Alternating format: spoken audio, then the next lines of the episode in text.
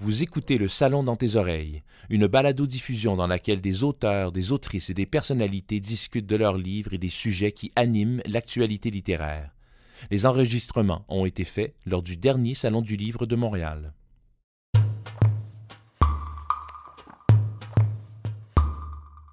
Je veux nous imaginer, jeunes filles et vieilles femmes, comme des revenantes futuristes, debout et droites devant l'avenir.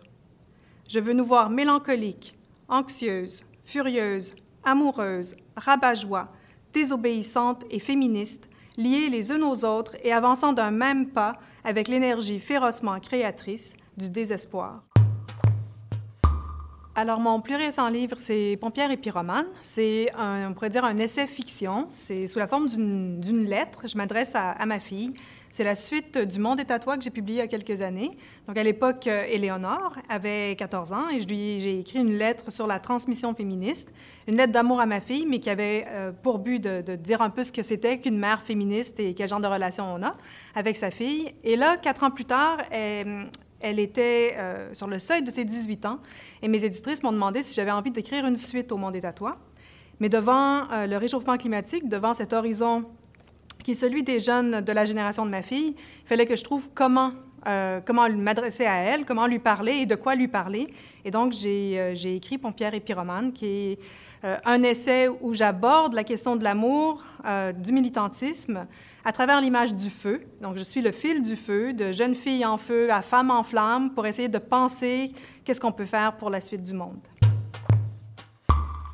J'ai écrit ce livre-là euh, sans, aucun doute en euh, pensant à Greta Thunberg. Donc, euh, à Greta Thunberg parce que c'est une figure importante aujourd'hui, mais aussi parce que c'est une figure de, de jeunes filles qu'on appelle les guerrières de l'écologie, les eco-warriors, sur qui on a cassé beaucoup de sucre. C'est-à-dire qu'on on a, critiqué Greta Thunberg, on l'a accusée d'être instrumentalisée, on a voulu diminuer un peu sa force, alors que pour moi, c'est euh, une figure extrêmement importante pour mobiliser les jeunes. C'est une figure qui est admirée par les jeunes de sa génération et je trouve euh, essentiel euh, d'être avec elle, d'être de son côté ça s'adresse à tout le monde. C'est-à-dire que je m'adresse à ma fille, j'écris à la deuxième personne, je m'adresse à elle. À travers elle, je m'adresse aux jeunes de son âge, garçons, filles, euh, et ainsi de suite. Et à travers cette génération-là, bien, bien sûr, je m'adresse à tout le monde. Au fond, ce que je dis, c'est il faut rester avec les jeunes, il faut être avec eux. Donc, je leur parle, mais pour parler à leurs parents, à leurs grands-parents, et dire si on veut qu'il y ait une suite à tout ça, il faut être avec euh, ces jeunes qu'on aime. Euh, c'est à eux qu'on tient, donc il faut les il faut euh, se tenir avec eux et elles sur le front de la lutte climatique.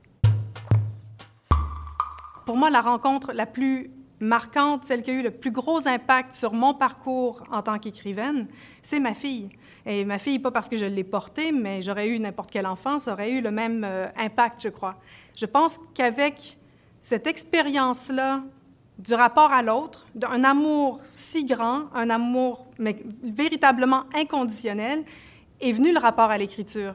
C'est indémaillable. J'écrivais avant, mais écrire euh, avec cet amour-là dans ma vie, ça a changé mon rapport à l'écriture, ça a changé mon rapport à la littérature.